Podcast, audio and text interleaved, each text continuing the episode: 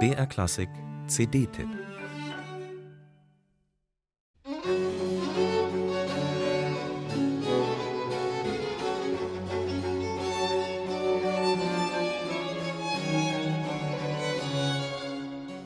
Maroal ist ein kleiner Ort im Norden Frankreichs in der Nähe der belgischen Grenze, der vor allem für seinen gleichnamigen Käse bekannt ist. Der wohlschmeckende Weichkäse mit der rötlichen Rinde wird dort seit tausend Jahren hergestellt und ist ein Exportschlager. Maroal ist auch der Geburtsort des Komponisten Jacques-Philippe Lamonnerie, der dort 1707 geboren wurde, nur kennt den leider kaum einer. Was auch daran liegt, dass Lamonnerie seine Heimatregion nie verlassen hat, um etwa in Paris Karriere zu machen.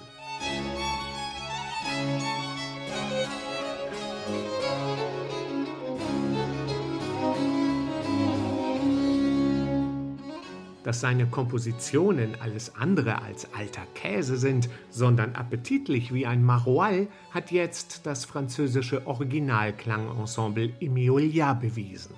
Auf seiner neuen CD hat es Lamonearis köstliche Triosonaten eingespielt und das Cover, mangels eines Konterfeis des Komponisten, konsequenterweise mit dem berühmten Weichkäse geschmückt.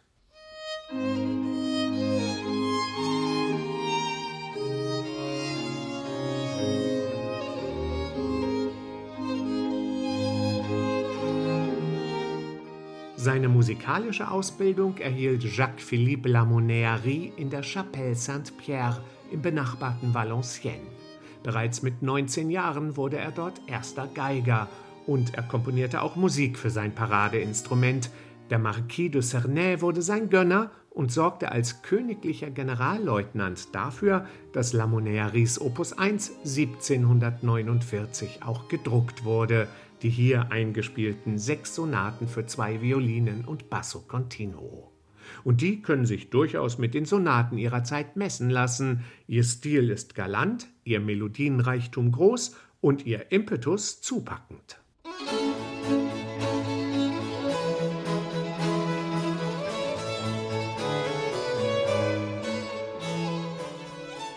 Man merkt dem nordfranzösischen Provinzei nicht an, dass er keinen persönlichen Austausch mit anderen Komponisten seines Formats hatte, denn er kannte eine ganze Menge zeitgenössischer Kompositionen.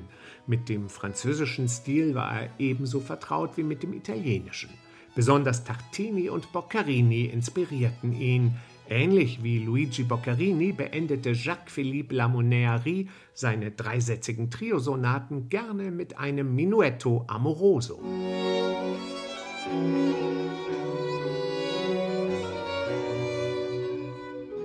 Das französische Ensemble Emiolia spielt diese abwechslungsreichen Triosonaten mit resoluter Frische und tänzerischer Attitüde.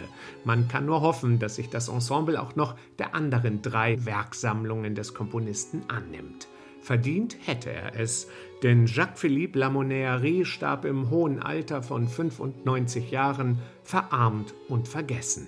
Seine Wiederentdeckung ist ein Glücksfall.